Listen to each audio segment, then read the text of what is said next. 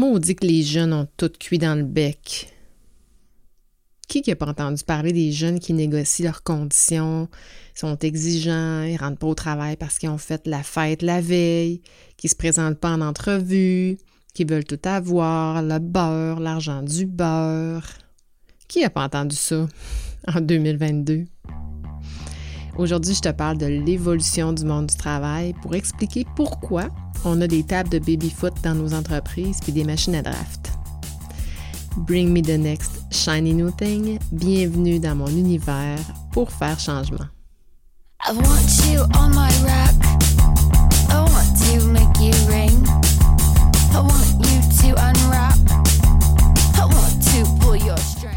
Un acteur, une actrice de changement où tu veux le devenir. T'as plein d'idées, mais tu te fais dire on l'a essayé puis ça marche pas. Tu veux faire les choses autrement et avec bienveillance, alors t'es à la bonne place. Pour faire changement, c'est le podcast sur la transformation personnelle et organisationnelle. Je te partage tous mes trucs, mes outils mes conseils, des exemples concrets de transformation pour que la gestion du changement, ça soit plus une fonction, mais une compétence. Bienvenue dans mon univers. Septembre 2022, tout le monde le constate, on en parle partout, on vit dans une rareté de main-d'œuvre. On a un déséquilibre en ce moment au niveau de l'emploi. J'avais un prof à l'université, j'ai suivi un cours qui s'appelle Communication stratégique institutionnelle. Mon prof Bernard Dagenet disait que tout est une question d'équilibre et que quand il y a un déséquilibre, ben, tôt ou tard, ça va, reprendre son lit. Comme une rivière qui déborde de son lit, ben, va reprendre son lit un jour ou l'autre.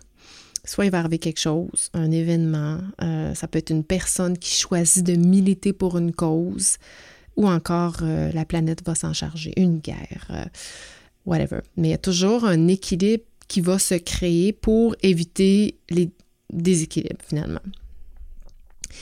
Et là, je reviens euh, aux travailleurs. on pense que le pouvoir des travailleurs, c'est nouveau, hein, que ces jeunes-là, depuis quelques années, ont de plus en plus de pouvoir, mais dans l'histoire de l'évolution des rapports de force, ça s'est toujours promené comme ça en dents c'est-à-dire que les rapports de force étaient parfois euh, envers les travailleurs, parfois envers euh, plus à l'égard plutôt de, des, patrons.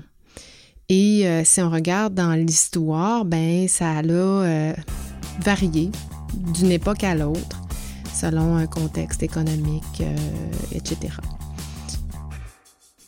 Le mot travail est tiré du latin tritarium, qui veut dire torture. Dans l'ère industrielle, c'était effectivement de la torture. Mais on oublie que l'évolution et les rapports de pouvoir ont fait en sorte que on ne peut plus nécessairement utiliser euh, la racine. Ce mot-là a beaucoup évolué, la racine latine de ce mot-là. Et on oublie aussi que les lois ont continuellement évolué parce qu'il y a des gens qui ont milité pour que les conditions des travailleurs euh, s'améliorent. Il y a eu beaucoup de morts aussi dans les années 40 de travailleurs qui ont milité pour euh, contrer l'abus des, euh, des, patrons. Et il y a une loi qui s'appelle le Wagner Act une loi fédérale américaine qui a été signée en 1935 qui défend les droits syndicaux des salariés dans le secteur privé. Parce que les syndicats n'ont pas toujours existé. Hein. Il y a eu une montée des syndicats. Là, on voit que ça, tend à descendre. Euh, pour différentes raisons.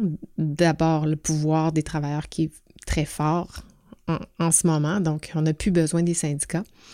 Mais euh, ça pas toujours, les ouvriers n'ont pas toujours pu se constituer euh, avec des syndicats, avoir des conventions collectives qui leur euh, donnent des bonnes conditions de travail et surtout de pouvoir manifester par la grève, qui est une forme de revendication collective. Aujourd'hui, bon, évidemment, les syndicats sont moins, sont moins présents, mais les travailleurs continuent d'avoir beaucoup de pouvoir. Et là, quand on regarde l'évolution des conditions de travail, puis qu'on voit ce qui se passe avec des machines à draft, puis des, tables de baby-foot notamment, ben tu sais, quand on y pense, c'est pas parce que les employeurs ont le goût d'offrir ces conditions-là, c'est parce qu'ils n'ont pas le choix. Tu sais, le core business d'une entreprise, c'est pas de rendre ses employés heureux.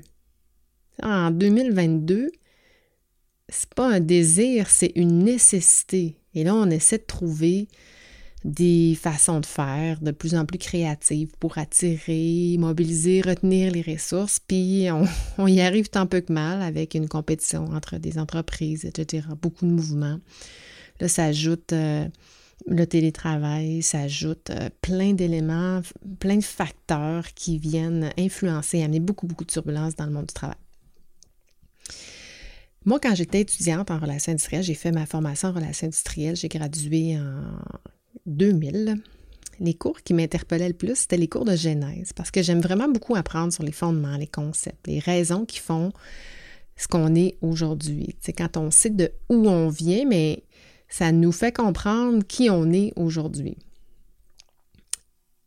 Donc, on remet beaucoup en doute ces, dernières années les notions de structure organisationnelle, le top-down, top-down, euh, le concept de contrôle, le concept de prise de décision par consensus, bref, le pouvoir syndical ou l'équilibre, l'équilibre syndical, qui a forcé les entreprises à s'adapter vers des nouveaux modèles.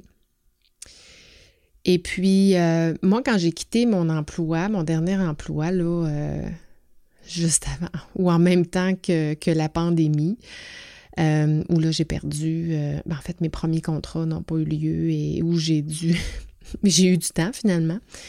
Ce que je voulais, c'était étudier les nouveaux modèles de gestion parce que un jour, un client m'avait demandé de lui donner des exemples d'histoires à succès d'entreprises dans, lesquelles j'avais fait des interventions et euh, dans lesquels j'avais introduit des nouveaux modèles contemporains. Il y avait un intérêt pour ça, puis là, ça m'a, euh, fâché parce que j'ai pas été capable d'y en donner.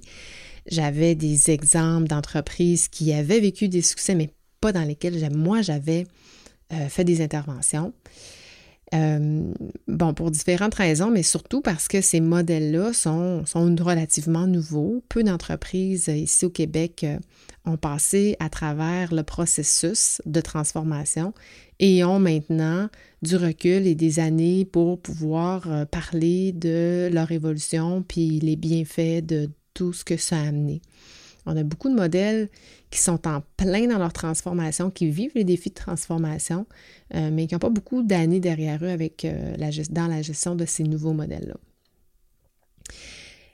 Et je trouvais aussi que les consultants, on gardait ou on conservait nos anciens paradigmes de gestion, puis nos conseils étaient orientés où sont, pour les consultants, beaucoup encore orientés en ce sens, parce que justement, nos expériences sont euh, dans ces vieux modèles-là. Donc,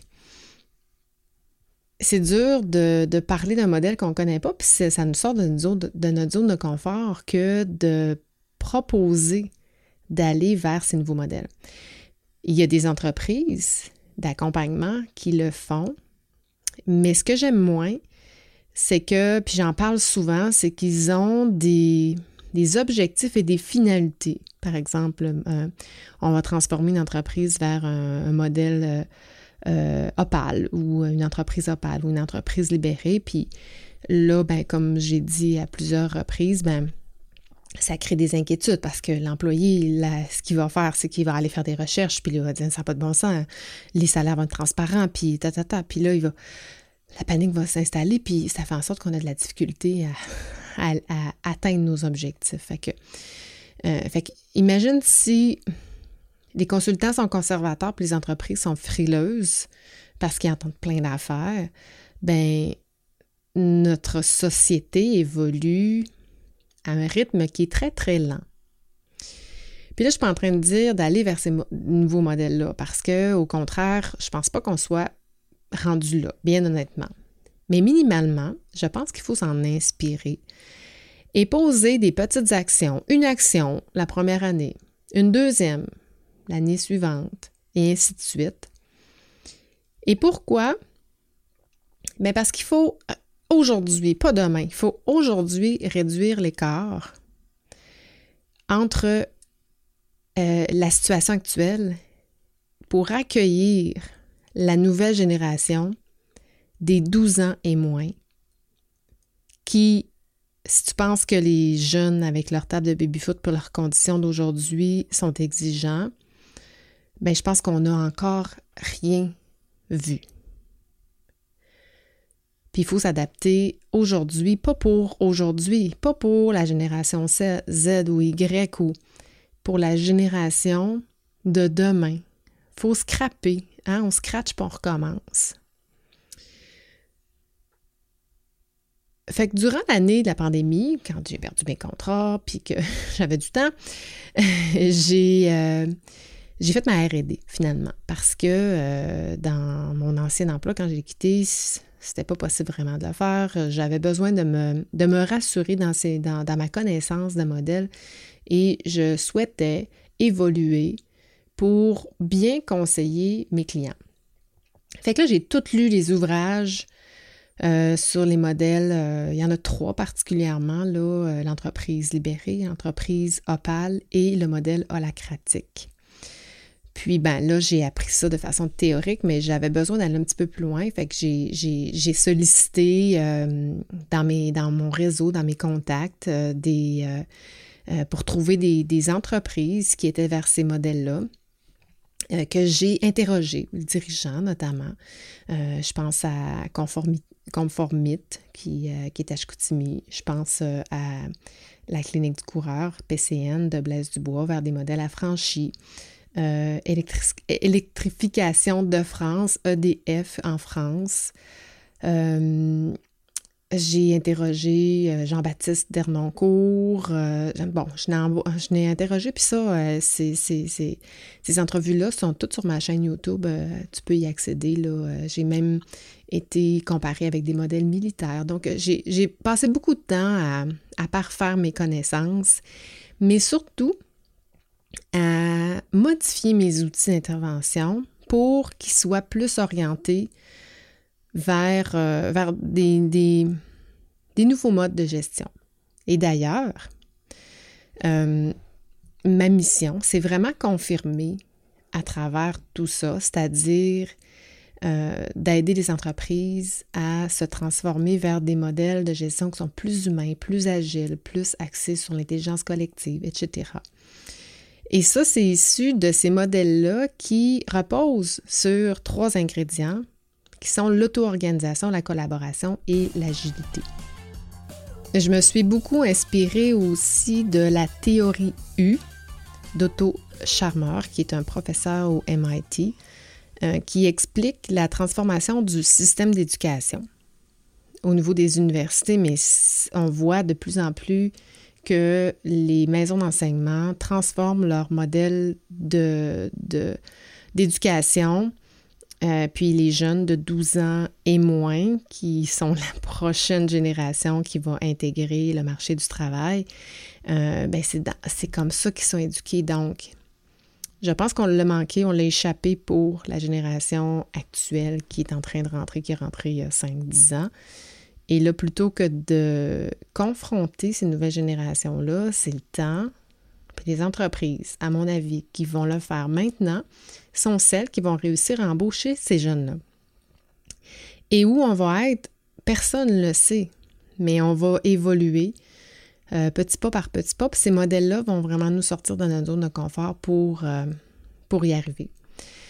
Puis comme je disais tout à l'heure, ben moi j'ai adapté mes outils que j'utilise avec mes clients pour les pousser, puis je m'adapte à eux. Mais je leur dis pas. Je leur dis pas, je le fais. Euh, je m'adapte à leur capacité, je m'adapte à, leur ouverture, puis je m'adapte surtout à leur culture aussi, où est-ce qu'ils sont rendus. Mais pour moi, c'est important que dans chaque intervention, je pousse toujours un petit peu plus vers des modèles plus humains. Donc, euh, j'ai recensé tout ça euh, dans ma première année de, retour à mon compte en 2020. Euh, si jamais ça t'intéresse, euh, j'ai tout collégé cette information-là. Je l'ai, euh, je l'ai, je l'ai condensée dans une formation que j'ai appelée la méthode V pour se transformer vers des cultures de gestion plus, plus axées sur la confiance. Et si ça t'intéresse, jusqu'au 15 octobre prochain, je t'offre les deux premiers modules dans lesquels j'explique la genèse des rapports de force, les raisons qui poussent ces entreprises à se transformer. Puis je fais un résumé des trois modèles euh, que j'ai mentionnés euh, un peu plus haut, holacratique, opale et libéré. Euh, je parle aussi de la théorie U que je viens de te mentionner. Puis je fais, une comparaison entre tous ces modèles-là. Dans le fond, je te fais sauver des heures et des heures et des heures de lecture pour, puis je t'ai résumé ça euh, dans, dans des formations. Donc, euh, si ça t'intéresse, jusqu'au 15 octobre, je t'offre ces premiers modules-là de ma formation pour seulement 17 Donc, tu vas trouver le code promo dans mes notes d'épisode. c'est pas l'entièreté de la formation parce qu'il y a d'autres modules dans lesquels je parle de gestion de changement, je partage plein d'outils, euh, euh, je partage aussi les outils euh, que j'ai modifiés vers ce que j'appelle ma méthode V, c'est la méthode Vicky en fait. ça, c'est dans, dans, la totalité de la formation, mais moi, je te partage minimalement la genèse et les bases de ces modèles-là qui pourront t'inspirer pour seulement 17 pour transformer toi-même ton entreprise. Et là, si tu étais en plus sur ma liste VIP, parce que tu avais jusqu'au 16 septembre pour euh, me manifester euh, ton intérêt pour l'Académie de la transformation, mais surveille tes courriels parce que je vais t'envoyer quelque chose encore plus intéressant. Euh, je reviens sur les jeunes de la génération, celles qui arrivent après la génération Z, c'est-à-dire celle qui est née entre... Ben en fait, la génération Z, c'est celle qui est née entre 97 et 2010.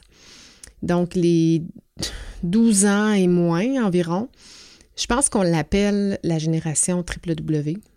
En tout cas, si on ne l'appelle pas comme ça, je trouve que c'est bien, euh, appelé. Euh, et sur le fait qu'on doit se préparer à leur arrivée, parce que leur arrivée, là, c'est dans deux planifications stratégiques. C'est dans 10 ans. C'est rapide dans, la vie d'une entreprise. 10 ans, ça passe en, en un éclair. Puis je te donne juste un, exemple. Mon fils Lucas, j'en parle souvent, il y a 11 ans, il est né en 2011. Donc, euh, Lucas, c'est probablement, en 2022, mon meilleur conseiller stratégique. C'est mon meilleur technicien web. C'est mon employé, je l'embauche. Il fait, il fait du travail pour moi. C'est mon spécialiste YouTube. C'est surtout mon spécialiste streaming. Moi, j'ai vraiment tout appris à cause de Lucas.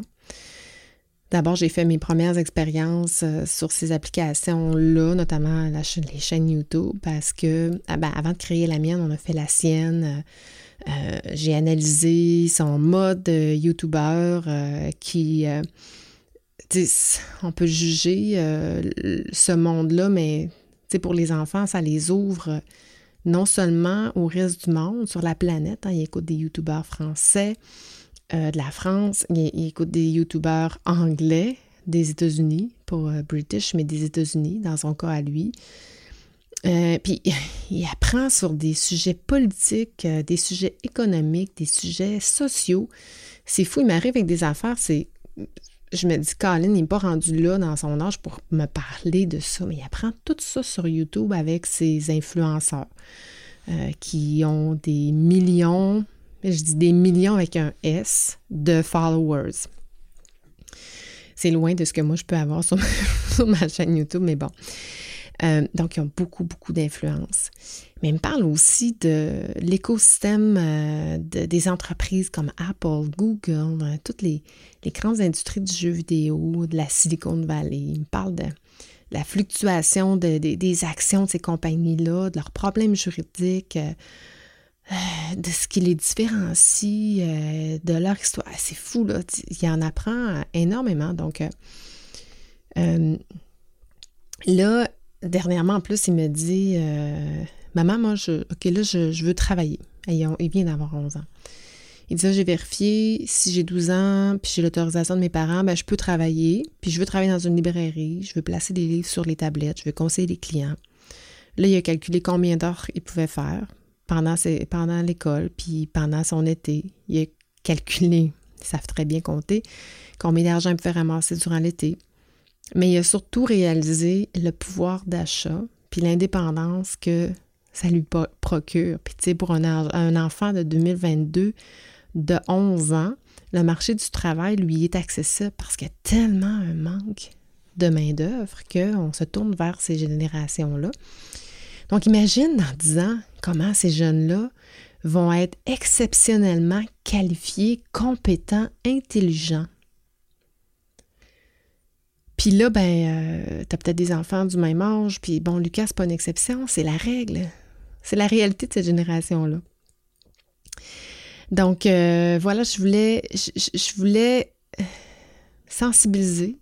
J'en ai parlé souvent, mais j'en reparle encore parce que c'est le temps qu'on se transforme, c'est le temps qu'on évolue comme société dans nos modèles de gestion qui sont encore beaucoup trop axés sur euh, le contrôle et drivés par l'ego. Puis ça prend vraiment une transformation des individus pour s'adapter au monde de demain.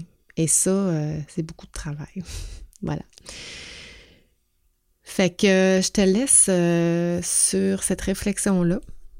C'était mon objectif d'aujourd'hui de te parler de, et de te faire réfléchir sur cette question-là. Je te remercie beaucoup d'être resté jusqu'à la fin. N'hésite pas à t'abonner à mon podcast. Maintenant, je suis rendue avec le travail acharné de Lucas. Euh, tous mes épisodes de podcast sont en train de converger également sur ma chaîne YouTube, donc tu peux les écouter sur YouTube également. Je t'invite à t'abonner, euh, à me laisser tes commentaires, ça fait toujours plaisir euh, de, te lire. Euh, alors je te dis ciao ciao.